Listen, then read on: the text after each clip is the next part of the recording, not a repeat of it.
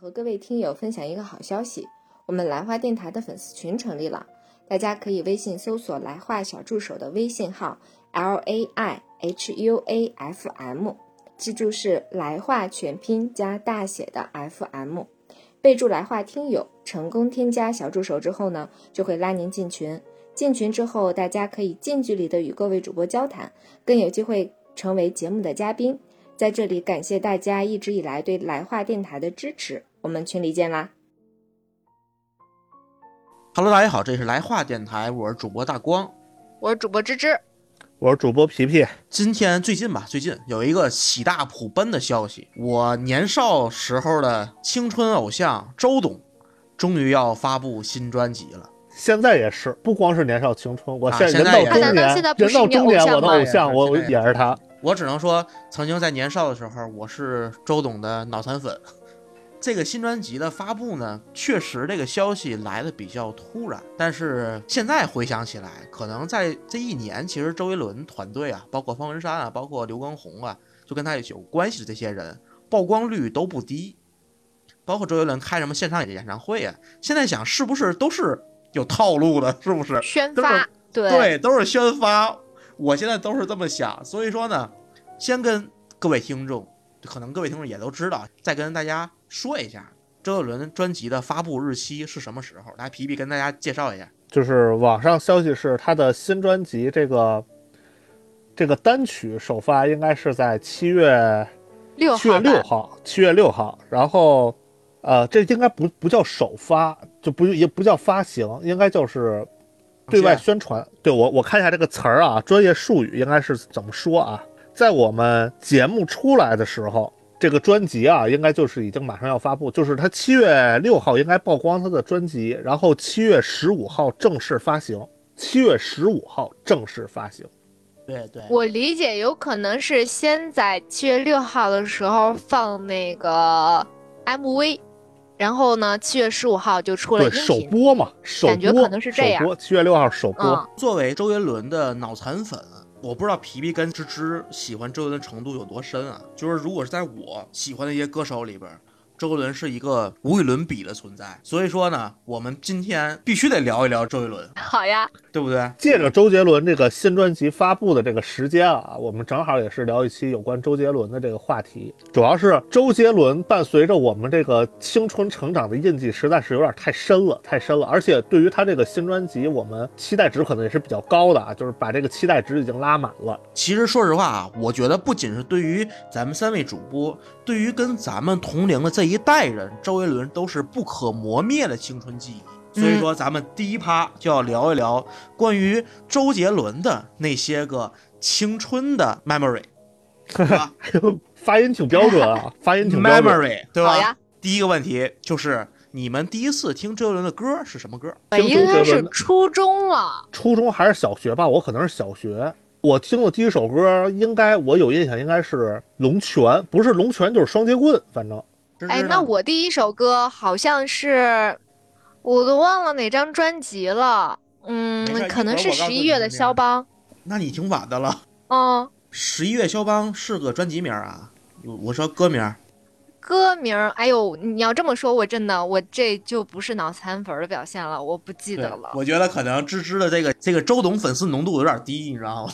啊。十一月肖邦其实是一个很后期的作品。我是《龙拳》或者或者《双截棍》，反正反正就这两首歌是其中一首，皮皮当时听这歌的是什么机缘巧合下听到这歌的呢？就是听不懂嘛，应该是有一些广告或者同学在听，就发现这歌韵律感还挺强的，但就是歌词儿听不懂。我这边是《简单爱》，当时其实我第一次听这歌是不是我买的，也不是我朋友，是我姐姐的。那阵儿有那个索尼那个沃克曼，然后呢，我姐姐在那儿听那个沃克曼里边的那盘磁带，就是我心中啊认为的周杰伦最牛逼的专辑《范特西》的一首歌，啊，范特西是第二张。第三章、第二章，第二章，第三章是八度空间。所以说呢，我是等于说是我姐姐这个她在听，然后我听了一首，第一首是《简单爱》，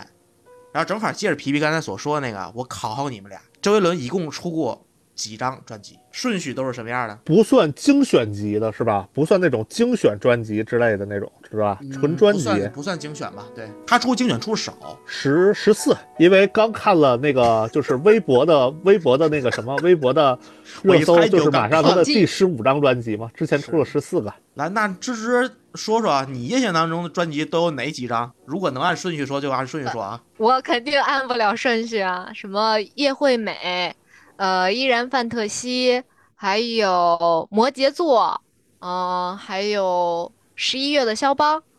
嗯，再其他我都记不得名字了。对，第一张，我先说啊，第一张是他的同名专辑，这我知道。前头几张专辑的顺序我记得比较清楚。第二张是范特西，对吧？第三张是八度空间，嗯第四个是那个叶惠美，第五是七里香，嗯，第六是那个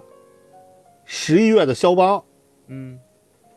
第七是呃第七是，哎叶是叫叶的第七张吗？第七是依然范特西，哦，依然范特西主打歌是夜的第七章，对对吧？第一首是夜的第七章，就是当时有个谐音嘛，叫爷的第七章，嗯哈哈，然后呢，然后再后头是那个我很忙，嗯，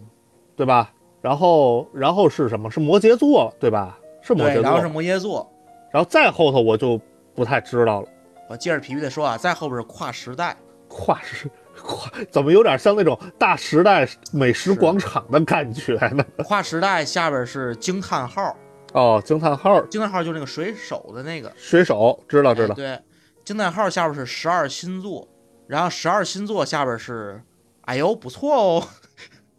啊，哦，就他有一个口头语儿的那个什么，都都都在一块儿了。那歌名儿好像也跟他那口头语儿都差不多似的。然后呢就，后头几张专辑听的就相对比较少了。后边的专辑的存在感很低，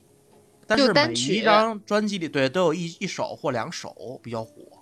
对，就不像我觉得，就是他前头那个六七张专辑的时候，基本上每首歌都火，就每首歌都火。然后就提到这个专辑里边来说，我不知道你们啊，反正我他的前中早期的专辑，我就基本是全听过。然后从 JY 一直到我很忙，这算中早期吧？那差不然多，后呢其实就是到大概第七张专辑的时候，甚至说可能到那个我很忙的时候都还可以，听的都还挺多的。呃，然后其实我很忙里面的歌曲我就听了就少了，不是每一个都听了。你比如说这个我很忙的专辑歌曲里边儿，有《牛奶很忙》《彩虹》《青花瓷》《阳光宅男》《蒲公英的约定》《无双》《我不配》《扯》《甜甜的》最长的电影啊，相对一下我能听了一半儿，嗯，就在当时新专辑发布的时候啊，不算后边儿听听的，但是后边儿的歌曲真的是，可能每张专辑就听了一两首，对吧？后边儿可能我就知道了，比如说《说好了幸福》呢，给我一首歌的时间，《稻香》嗯这种就算比较火的，《雨下一整晚》，对吧？你们呢？听专辑听的，我听的可能还是比较，就是它也是我刚刚说了嘛，就前头六七第大概六七张专辑的这个顺序，尤其是从那个八度空间开始。其实前两张专辑因为时间比较早嘛，就当时接触，因为都是后来再往前听听前两张专辑，然后基本上是从那个八度空间开始，八度空间、叶惠美，然后七里香， 然后十一月的肖邦，就这几张专辑真的是就是开始听听的特别多。哦，你是从八度空间开始听是吧？对对对，啊、啊，芝芝呢？我应该呃是后边吧，再往后什么那个十二星座之后，应该就只是一两首一两首的听了，前面全听，前面基本上能能听到的全听，对。但就是印象绝对不会像你们两位这么深刻。但是但是就是说那个芝芝听，我不知道芝芝听可能跟我们听法不太一样，我是按嗯专辑听啊，嗯就一，张专辑一张专辑的听。芝芝是不是每一首歌一首歌一首歌的听？我可能有点就印象没有太深啊，但是我应该是初中、高中和大学一直都在听周杰伦。然后，那我最后听的那个时间应该是在惊叹号十二星座，好像是在二呃一二年的时候出的吧。一但三年我一三年一三年吗？啊不不，一二12年年的底十吧二月，对对，一二年对十对二月，对，对我，我印象中啊，我反正是没有把十二星座给听完，嗯，我大概就是惊叹号都没听完，就截止到惊叹号吧，应该，但是就是这样，因为他的专辑的风格比较多变，嗯就是最早期的风格跟中间的风格，就我最早期其实指八度空间以前，然后中间其实相对来讲是叶惠美，嗯、七里香、十一月肖邦、依然范特西，这算中间儿。然后从我很忙后边儿就算后边儿，前中后三段儿其实风格我个人觉得都不太一样。还有一个疑问就是说，你们觉得这些专辑里边儿哪一张是你们最喜我最喜欢的是吧？欢啊？八度空间，我最喜欢，其实我觉得他这些专辑都挺好的，只不过说，如果说让我给我印象最深，应该算是《七里香》这张专辑，应该是最印象最深的。这就是我买的这第一我个，之前皮皮跟我聊过这个事儿，因为我买的第一张周杰伦的专辑是这个《七里香》，嗯，对，所以我觉得可能《七里香》对我而言，就是周杰伦的这个本身的音乐意义可能会更重要一些。我这边啊，其实我的最喜欢的专辑是叶惠美，最喜欢专辑是叶惠美，总觉得叶惠美的调性是最好的。当然，他们好像说周杰伦这些个专辑里边的最顶峰的时期是《七里香》，就是专辑里边的最整顶个峰的专辑的高度是吧哎，？专辑的高度，包括他这个周杰伦当时如日中天的状态啊，对，就最状好态，是因为七我里觉得香从这状态来讲，《七里对香》是比较那但是我个人其实最喜欢的是叶惠美。我插一句啊，因为当时那个七里香出来的时候，就正好零四年，它出来的那个夏天，就一下子就完全引爆了那个，就是整个乐坛的那种感觉，就所有人都在听这个歌，所有人都在听这个歌，就走到哪儿都都放的是七里香，包括就是，就七里香这个意义就是在于，就是说，你看他他开演唱会或者干什么，就是很很多的时候，就是绝大部分有一段时间的演唱会，它的最后的那个结尾的那个曲目就是七里香，但是皮皮知道七里香是什么嗯意思吗？就呃知道是鸡什么意屁股思？鸡屁股，他啊当初、他当初写这个歌的时候，他是故意而为之的吗？ 多少有一点儿，就是周杰伦其实还是挺会玩这种文字游戏的，我觉得方文山，方文山，你说的就都差不多吧，他俩。哎，那你这么说，我是真喜欢七里香，为啥呀？喜欢吃鸡屁股？不是啊，不是，我是说喜欢这张专辑，我并不是说喜欢这啊鸡屁股， 但是我就是喜欢那个 七里香的这个专辑，因为它里边儿有好多的呃歌都是我特别喜欢的，就是什么我的地盘儿，然后还有七里香、困兽之斗啊、然后止战之殇这些我其实都特别喜欢，嗯，那比如说，只有一首歌选你最喜欢，就算当然所有专辑里边，你选哪个？哎，你要这么说，我选那个，我选那个啥，我选威廉古堡，还真不在七里香里。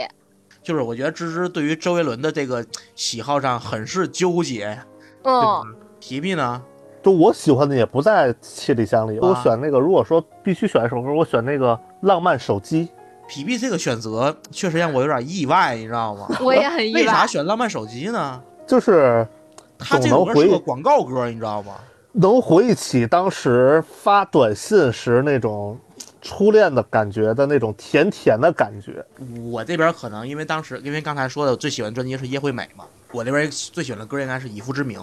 就当时以父之名应该是所有周杰伦歌里的 number one 吧，基本上各大所谓的周杰伦的这种给他排做排行的这个歌，基本上都会把以父之名排第一位。真的《以父之名》这首歌当时出现的时候没听过这样的歌，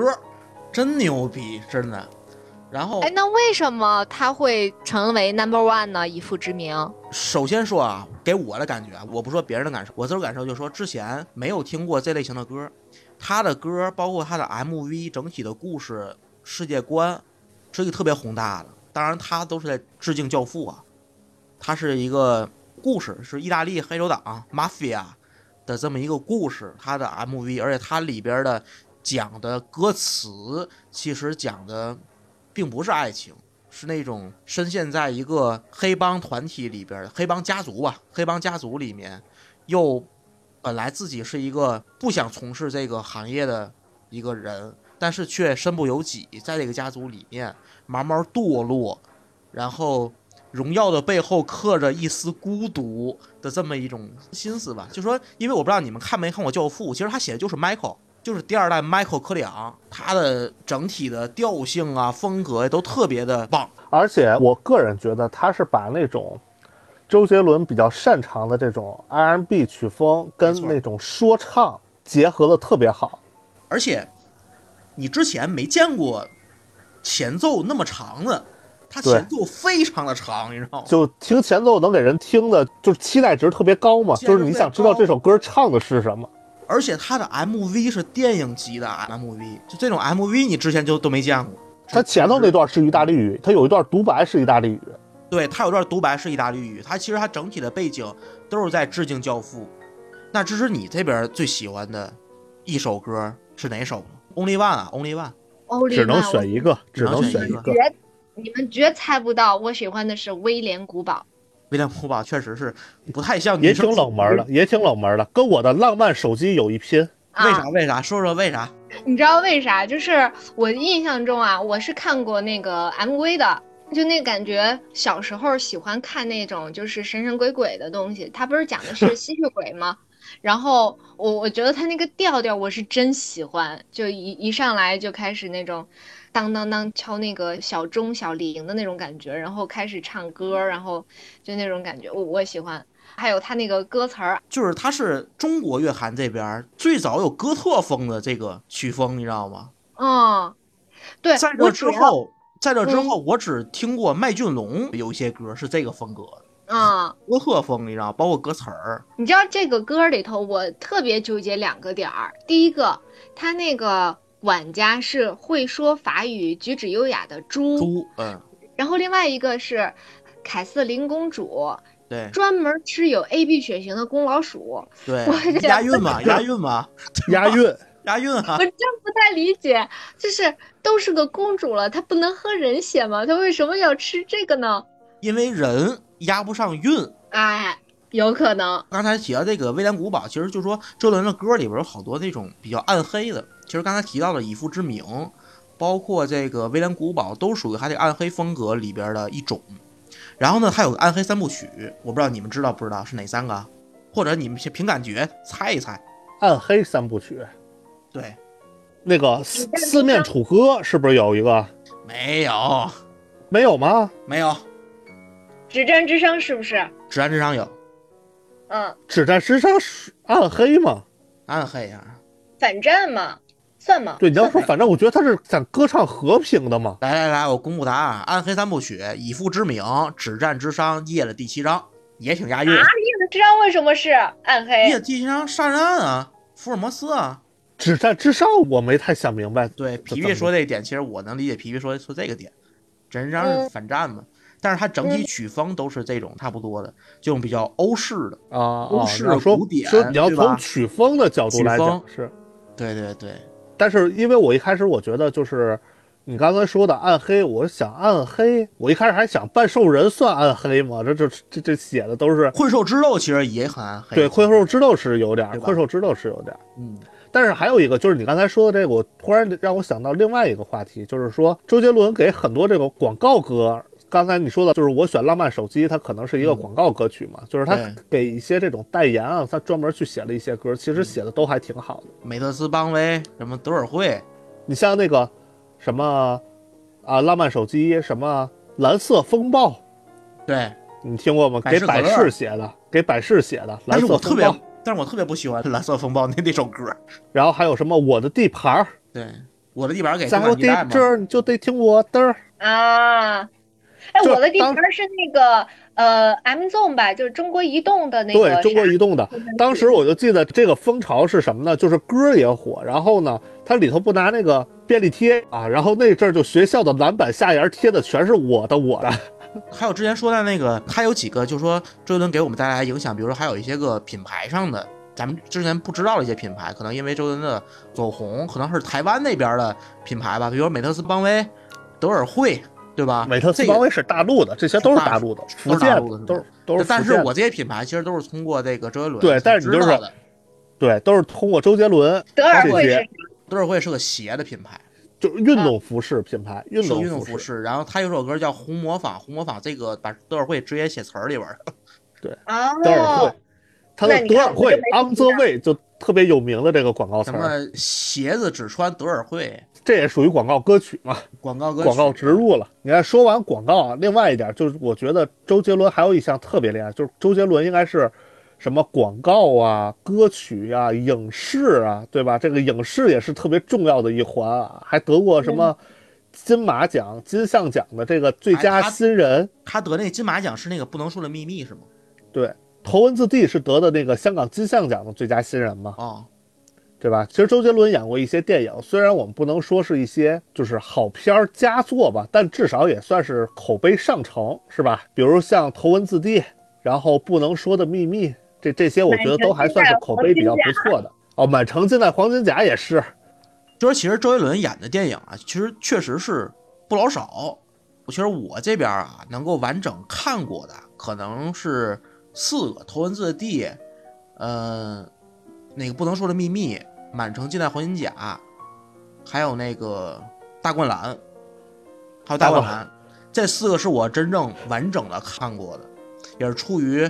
周杰伦的粉丝的这种热情吧。说实话呀，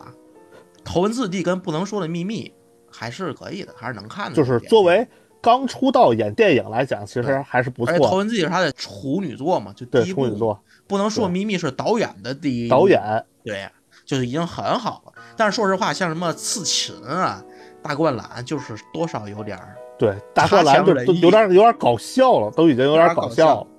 对而且从那个，我不知道你们发没发现，就是从《不能说的秘密》之后，也发了一大批歌手去当导演，然后去拍电影，嗯，包哪括就些啊是呀？王力宏，王力宏当时拍的那个叫跟那个刘亦菲演的那个电影，啊啊啊啊啊！我知道那个，我虽然说知道，但是我不知道名名字忘，我忘了名字。对刘亦菲我我那里边演名字我也个忘戴眼镜儿的，戴眼镜的那个。对对对。然后刘若英，然后拍了一个什么，就是井柏然和周冬雨演的那个电影，演了一个哦，最好的我 们还是最后的我们，最后的我们，对，反正就是后来的我们，后来的我们， 后来的我来们的，我们，就是结合那个后来那首歌嘛，然后当时那个拍这部电影，然后何炅拍的什么《栀子花开》，好多这种借着这个歌何，炅然后去拍何炅拍的电影，何炅也不算唱歌的吧，但是他就他反正就是因为他这首歌嘛，然后他拍的电影就就当时引发这批热潮。对对对，然后另外你刚才说那个大灌篮，让我想到一个事儿，就是。好像自从大灌篮之后，周杰伦就有点放飞自我了。就他还拍了一个电视剧叫《熊猫人》，你们记不记得？有印象没看过？对我我叫也是熊好像猫听人说一过个一个类似于有点超级英雄性质的一个那个电视剧，《超级英雄，其实他还拍过那什么呢？那叫什么青蜂侠是吗？青蜂侠》好莱坞嘛，好莱坞哦好。好 然后莱坞本身青蜂这个侠对对，这个是他进军到好莱坞的一个作品，然后后来还包括他拍了那个《星天魔盗团》第二部里头也有，那里也他有哦演了一他个嘛对演了一个魔术师嘛，哦，对然他后后来后来还去进军魔术界，进京对，就魔是术越来越不务正业了 嘛，越有来点越。越来越不务正业。我跟你说，这个很容易就能解释他为什么从我很忙之后的专辑我就不爱听了，你知道吗？对，就就他确实很忙了，他确实他很确实忙了，很就忙专。注，对，后但是边不够专注。对，但是确实是也是，另外他也是在尝试不同的曲风，后来尝试什么乡村啊、电子啊，我就不爱听了，你知道吗？我还是喜欢听他原来的那个 R&B 的那一些。对然后这 R&B 融合着一些说唱啊或者摇滚元素在里头的这种乐曲，还是他比较擅长的。对，然后这一块儿英式摇滚就是不能说秘密，其实里边是英式摇滚嘛。对然后就是说，他除了这个歌、电影以外，我觉得那阵儿对于咱们小的时候，这个穿衣打扮也是有影响。斜刘海儿，斜刘海儿，对，啊男生你看吧，那会儿都是那样的发型，就包括其实我现在我不搂上去的时候，发型其实也是那个状态，就是斜刘海儿、刘海儿厚啊但。你这状态跟周杰伦可不一样啊！然后呢，还包括一些个，比如说穿衣服，周杰伦那阵儿穿那个，还有人穿嘻哈的那种牛仔裤、滑板鞋，牛仔裤、滑板鞋。包括那会儿我们班有一个同学，哎，不是我们班，是我我们年级有一同学跟周杰伦长得特别像。我估计因哇为他因为他长得像，所以说他的各种发型也特别像，就那种高仿周杰伦，高小仿周杰伦，小小周伦。杰，就是没听过他开口唱过歌。哎，那你要这么说，就周杰伦在火爆的那个时代里头，好像所有的歌手，甭管男的女的，都是他那一挂的那个打扮。对，那阵儿林俊杰也有点像，对，什么嗯林俊很杰、像罗志祥，就那一批，罗志祥啊对对对，感觉其实这也是一个流行的趋势吧，就是在当时那个环境下，就大家会觉得很，其实现在一看这都什么玩意儿，稍微我有现点在杀马看特。觉现得在还其行实，其实就是周杰伦的所有的那个专辑里的这个造型这方面，你知道我觉得哪张专辑的造型是最嘚儿的吗？哪个呀？我猜一下啊，摩羯座吗？我觉得最嘚儿的是八度空间那个造型，就是特别早。你要说，因为他早期其实没有什么造型可言，不是特别你素。你看他第一张专辑还烫了个头，第一张专辑造型挺牛逼的，你知道吗？嗯，本色出演嘛，那也就算是是到那个八度空间那张专辑，就不知道怎么就变成三旗了，你知道吗？就然特后别那个社会是吧？关键是就特周杰别伦呆，还你知道吗？周杰伦还是那个单眼皮儿，单眼皮单眼皮儿，儿然后那个那个封面那造型其实就显得特别，怎么讲，就特有点有有点像有点二傻土子，有点土，有点土。 这个这就有点像当初那个林俊杰、曹操那张专辑的造型，嗯也是一样，也但是也三旗。对，但是你没发现，就是林俊杰、刘三奇其实相对，因为他脸儿比较可爱，就是啊、不是圆脸特别违和，不是特别违和。周杰伦就是显得就就有点违和了那感觉。他这个三旗这个风格，大灌篮好像也 是这个造型。对对，而且是短短的那个锅盖头的那个锅盖短头发，哎对，，就然特别土，真的特别土，看着就特别逗。你们喜欢周杰伦，包括他的作品啊、歌啦，你们后来自个儿想过到底喜欢什么吗？我后来倒是自个儿琢磨过，你觉得是啥呢？我呀是首先说他的作品上来讲啊，他的有些个风格曲风，就刚才提到的什么《以父之名》啊、《暗黑三部曲》啊，这种欧式的复古的，我是因为听周杰伦歌，所以才知道肖邦这个人。我之前是不知道肖邦这个人，最近几年听了好多肖邦的钢琴曲，什么夜曲啊，就是真的一夜曲啊，不是周杰伦的夜曲啊。 肖邦是真的，就说挺浪漫的一个曲风，特别棒。而且我最近几年嗯听他的歌，包括跟贝多芬的比，跟德彪西的比，跟那个巴赫的比，完全不一样。还真的就是肖邦的比较对口。虽然说肖邦可能英年早逝一些，肖邦很年轻就去世了。然后说是现他那个心脏现在还在波兰的一个大教堂里面，那个柱子里边有他的心脏，就是纪念是吗他，纪纪念他。而且周杰伦还有一个特点，他的有些歌都是非情歌，就是这点儿又像有点像 Beyond，有点像 Beyond，有好多歌并不是情歌，因为那会儿你看那阵儿听什么张信哲，听什么周华健、嗯，陈淑桦、梁静茹，林大俊部杰嗯分，对，林俊都是情歌嘛，对不对吧？对。周杰伦其实情歌的占比，就是非情歌的占比很大，比如刚才嗯提到《止战之殇》反战的，就嗯并没有，并不全是那种所谓情啊、爱啊这种对，对对，稻香啊是励志的，对吧？对就这种。对其实我觉得，就当时给我感觉就是之前没有见过这么唱歌的一个人，包括对他的吐字啊、曲风啊，包括这个歌词儿啊，方文山的歌词儿啊，甚至包括刚才提到的这个 MV，就周杰伦有一个特点，他的所有歌所有歌儿都有都拍 MV， MV，这是华语乐坛好像是独一份儿的。对，所有歌都有 MV，而且他的 MV 里边儿有很多制作非常精良，就比如刚才我说的那个《以父之名》，真的是电影级的 MV。然后当然可能花钱花的也不老少的，对，当然有些嗯歌儿也挺对付的，有些歌儿也是比较对付的。还好吧？你有就哪个像懦夫，你回去看看懦夫的 MV，就我觉得就挺对付的。还有写歌小时候觉得听不怎么样，就比如说有一首歌叫《分裂》，呃，好像也是八度空间那那个里边儿，小时候没有特别的感觉，但长大后特别牛逼，觉得这首歌《分裂》。你要说这个，我是长大后听那个什么爷爷泡的茶，就是里嗯，边那歌词的文案是吧？对对对，就原来觉得这首歌就是小时候听不懂，你也不知道这首歌唱，小时候只在乎那种旋律和那种感觉，像双截棍啊就喊哼哼哈嘿就就喊，然后等长大之后再听这种歌，就会觉得还是很温馨的。而且小时候还有一首，就是我听那首歌听的是，就是说观感比较新鲜，叫《爸我回来了》。啊，爸爸哎，回来了。我我我也想说这个，嗯，你走开， 对吧？就是歌词当时就是别的歌手，当时的那些歌手啊很少有涉及到这种题材的亲情对他，其亲实情，在讲的对是家暴嘛，家对暴，对，很少涉及到这种题材的。当时我看过好多乐评啊，就是说中国华语乐坛比较划时代的歌手，这种划时代的歌手，并不是他有多，当然了，他的影响力、他的红是一方面，更多的是他是前无古人的一个革新者。在周杰伦之前是谁呢？你们猜？你说是港台还是大陆还是整个华语？呃，整个华语乐坛吧，周杰伦之前难道 Beyond 的吗？一必猜一个，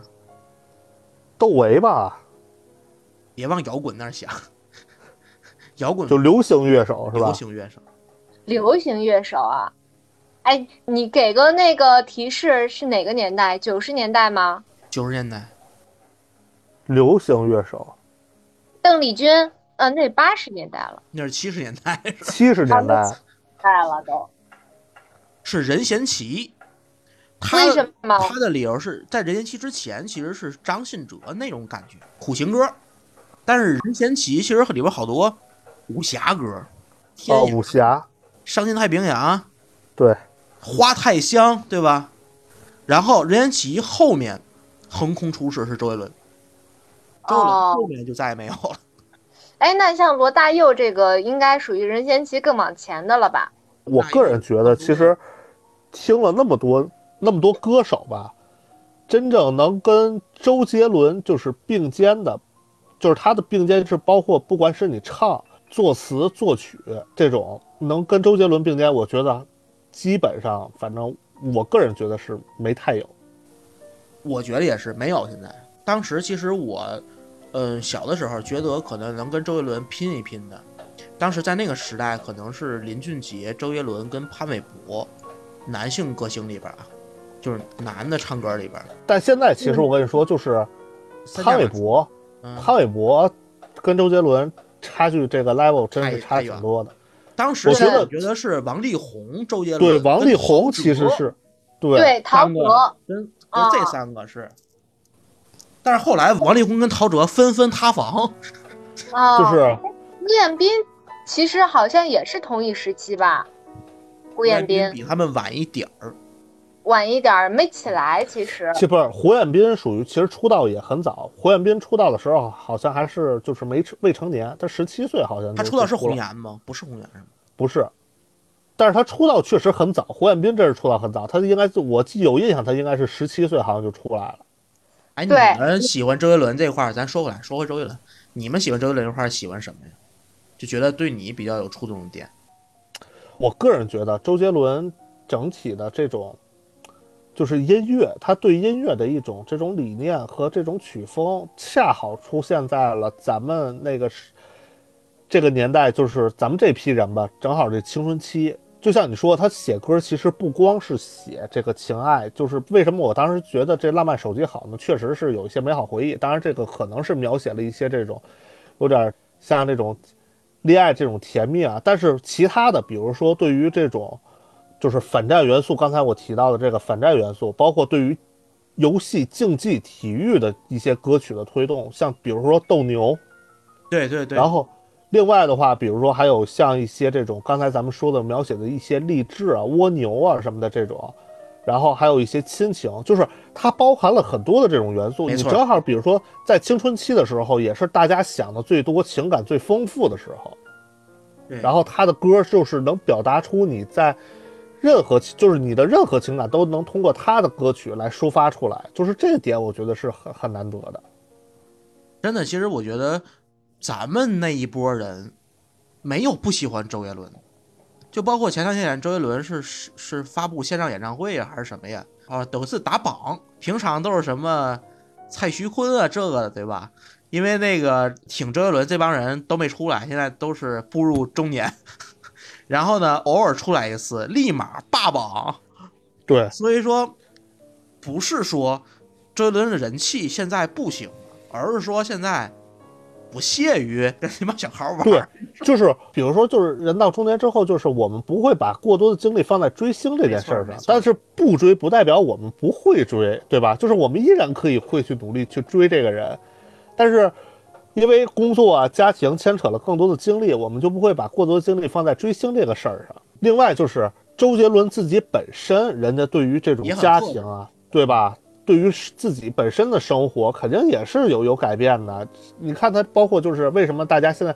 那么期待他的专辑，第一个也确实他很长时间没出了，对吧？对第二是现在这个华语乐坛，就其相实对确实是很有点儿对不啊太，行就不太行，就不太是行特别希望就是当年那种百花齐放、那种百家争艳那种感觉，希望通过它来刺激一下或者带动一下。真的，现在华语乐坛乏善可陈。我前两天听了一个一期节目嘛，就讲他讲的其实香港乐坛，香港乐坛当时就张学友那个时代之后，大家都以为，你比如说郑中基啊，曾经是是被视为张学友的接班人，奈何郑中基后来投身喜剧事业，啊，投身喜剧事业一发不可收拾。后来还还包括侧田被誉为张学友的接班人，但就因为跟曹格对吧，就那点事儿。对，然后有了陈奕迅对吧？陈奕迅是后来被誉为张学友的这个接班人，但是现在陈奕迅也是半隐退。你再往下数，陈奕迅下边下边是谁呢？不知道没了就不知道了。对，对，就是更年轻一点的就没有人哎接了。不其上实了。我对之我之前是挺喜欢那个麦浚龙的，但是人家麦浚龙现在也不怎么出来创麦作。浚龙啊，说实话，我也挺喜欢他，他电影也好，音乐也好，确实是挺牛逼的。他他很有自己的风格，他很有自己己的风格。风格，他很有自己的风格，而且他挺有想法，他有钱，对，也也有很有能也钱人家也有能力，也有创造力。他富二代，对他创造力，而且他能有钱被自己的创造力买单，投资。你们不对投，我自个儿投。对我自己干。对，但是哎，说你实话们要说到内地的话，我觉得我可能近两年只能数起来那个谁，现在都不咋出来的那个张杰，他不是《快乐男生》啥的出来的吗？嗯然后还有那个呃叫那个叫什么来着，华晨宇，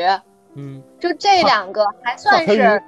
有什么对代表作吗？我我是真不知道。我也没对理他解那华晨宇。他那个他其实最出名的应该是《国王与乞丐》，是跟那个我有唱点杨感觉，后的那个嗯，我有点感觉，就是华晨宇改编的《我的滑板鞋》还是挺牛逼的。啊，我挺喜欢他改编那个《我的滑板鞋》的。然后嗯张杰，我觉得是什么呢？嗓子有，有嗓嗯子，有唱功，没有创作力。对对，不是个音乐人，他是个歌手，歌手对。他是个歌手。所以从这两年开始，基本上我觉得在内地里头，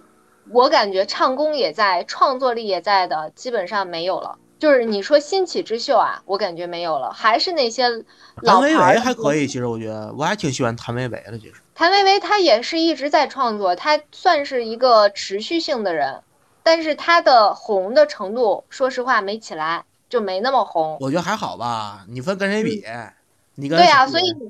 所以你要你要放起来的话，你如果说咱们回溯到像周杰伦的那个时代，绝对到现在没有人再做到那个时候了。我觉得咱们讨论周杰伦这个时代，还有一点，你看咱们刚才插了一些这种香港啊、内地这种娱乐圈歌手，就是为什么还是怀念周杰伦，就是因为那个时代是以周杰伦为代表，对吧？港台包括大陆，就是这些乐坛，它出现了很多这种特别有才华、能让你记得住的这些艺人或者歌手。而且那会儿来讲，歌手的主流里是创作型歌手。那会儿他能叫音乐人，就你甭管就是是呃，我李俊我杰、周杰伦、王力宏都是自个儿写。我倒是没觉得都是创作人，是因为我觉得那个时代就是他们每个人的特点很鲜明，就包括就是前段时间为什么王心凌特别火了，王心凌其实她不是一个创作人，不是创作型，对，但是她自己为叫甜心教主，就证明其实她自己在比如说可爱或者说是这种这种俏皮的这种曲风所下，以说你说的是那种企划定位。对，就是每个人都有自己很鲜明的特色，现在的歌手也有鲜明特色，长得好看啊，就就记，反正就是记不住，让我让我感觉就是记不住。啊但是但反正最近的，反正大陆这边的，唯一让我觉得长得好看且有唱功的阿云嘎，我觉得是挺牛逼的。阿云嘎有点奔着那种艺术家的范儿去了，其实现在长长得帅嘛，太帅了。然后呢，啊还有唱功，还有唱功，不，他对还真不是那种完全靠脸的，挺有唱功对，的。但是阿云嘎现在有点我我个人觉得他其实民这族点我也是挺吗欣赏他的，他是有点就是不像那种流量啊，或者说是流行啊这方面去靠，他想做自己，有点这种奔着艺术家的那种道路去走了，有点，有点像高峰， 奔着老嗯艺哎对，术有家点去像了高峰， 就有点奔着艺术家这范儿去了。然后其实我一直觉得，就是说这个人的一生的这个音乐口味，其实都是你青春期时候奠定。而这个我前两天确实是找到了一个科学研究报告，好像确实是这样。嚯因嚯，为此还去专门学习研讨了一也下，不是找的吧，就就是偶然看到、偶然听到，就是说，其实因为你青春期的时候，大脑是在生长的，你青春期过后了，二十三岁、二十四岁之后，大脑就定型了。所以说，小的时候，你你比如说你爸爸妈妈也总说你，嘴也总说周杰伦，就什么玩意儿，对吧？他们可能嗯的音乐口味是在邓丽君、罗大佑、哎那个时代，对吧？就包括咱费其实翔看现在的小朋友，听嗯这帮歌儿，什么什么听这个韩流、K-pop，对吧？J-pop，他们可能是觉得这种好，咱觉得不咋样，对吧？嗯，我最近听了一个日本歌手，叫柴田柴田平啊，好像叫，让我看一下，特别棒，真特真特别棒。日本歌手其实我也有很多挺喜欢的，是因为之前柴田看动动漫，看动漫，然后就听过很多他们的这种 OP 和 ED，然后就喜欢了很多这种日本的歌手。叫柴田纯，他有点像日本的谁呢？像日本的梁静茹，就这种感觉，治愈、清新，但唱歌都比较悲，都比较苦情歌，有点这种苦情歌那感感觉觉有点是有点吧？苦情歌啊，我觉得他有点像许茹芸，哦，日本的许茹芸，你知道吗？长得有点像。啊我最近听他歌特别入迷，特别棒，你知道吗？可能就他唱歌，因为为什么能吸引我？可能也是因为是那个风格。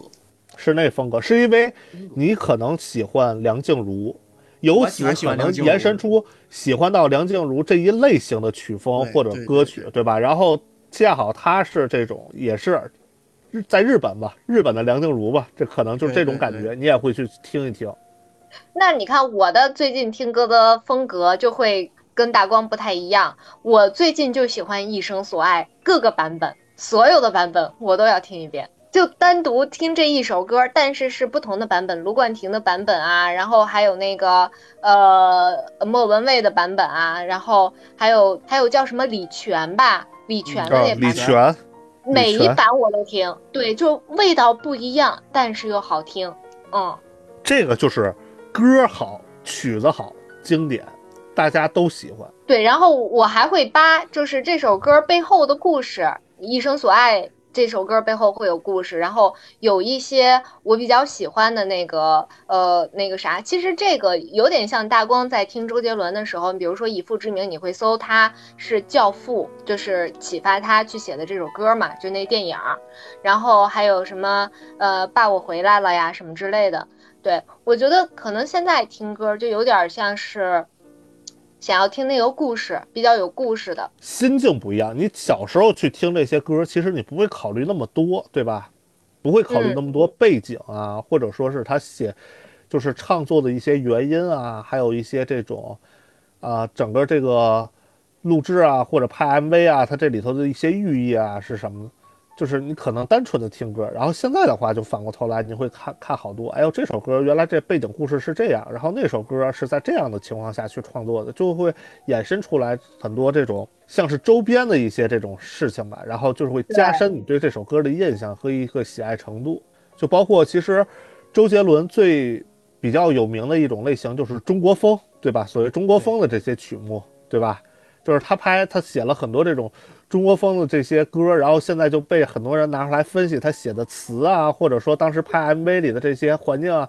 确实是很贴近、很贴合那那种时下那种环境的，跟生活很贴近。你在这种情况下，比如说重重新咀嚼了一遍这种它的歌词啊，或者说是曲调的这种内容之后，你再听那种感觉可能就不太一样了。哎，那我想问问你们，平常如果说脑子里头蹦出来一些周杰伦的这个音乐的 BGM，你会想起来哪些歌？我平常啊，如果说在路上骑车自个儿哼哼，嗯，我有这么几首就是比较常见的，啊，一首是《过火》，张信哲；嗯，一首还是张信哲，一首是信仰，嗯，再有一首是周杰伦的那个《半岛铁盒》。哦，在路上为什么会听就会哼哼信仰和过火呢？过火是就是就不用想就出来的，你知道吗？嗯，就太熟了这歌儿，啊啊，半岛铁盒也是这状态，但是信仰可能就是有时候为了换换，为了换一换。你像我，如果比如说在路上要骑着车，周如果是周杰伦的，我估计可能我就双截棍这种，就听完我靠你怎热么哼啊？热血上身，就加快骑行速度啊，就就这种， 一下就跟打了鸡血似的， 哼哼哈一啊，使劲骑。嗯。哎，那就是我的话，会想到哪个？其实我会想到的还是那个威廉古堡，就是他那调儿的太魔性了，就是你你知道，就我刚说的那，其实都是我为什么我会首选这个这个歌作为我周杰伦的 top one 的原因，就是因为我脑子里头始终都会蹦蹦出来那首歌，对，真的第一个弹出来就是它。就再一看来个芝是芝一个对对这个是真爱呀，是真爱呀，哦忘不了了。对，忘不了。再一个，你们想不到，不是周杰伦的，是那个孙燕姿的《我不难过》，就是大反调，你知道吧？威廉古堡是那个搞，我不难哦就是，过，我不难过，嗯我也我在这个 KTV 里边儿有时候总唱，但是我哦不难过没有音乐，我有点记不太清怎么唱，所以说有时候哎嗯，我倒是有时候会哼哼《天黑黑》，啊，天黑黑倒是天黑黑对不是天红红，对对对哟，对，嗯，对，完了，你这一唱，这期节目没人听了，我操！拉垮了。我告诉你，我们这期上不了两就怪你。行吧，所以说咱收个尾。刚才聊了这么多啊，所以说其实像电台里边那种叫老歌听不厌，就这种啊节目，我觉得还是老特歌别有金存曲。在，老歌金曲对吧？特别有存在的意义。嗯，行，那咱们今儿聊的也差不多了，现在就期待今天我们录音的时候其实是七月三号，对我，当我期待于们发出来的时候，这个周杰伦的新歌就已经出来了。就已经出哎来了，所以说现在我们满怀期待，对对吧我们也希是望他的期待新专周杰辑伦这张最伟大的作品。行，那我们下期来画，好嘞，拜拜。拜拜拜拜。欢迎大家搜索“来话电台”，订阅我们的播客。如果你觉得电台内容还不错呢，还请大家积极的点赞、评论，给各位比心啦！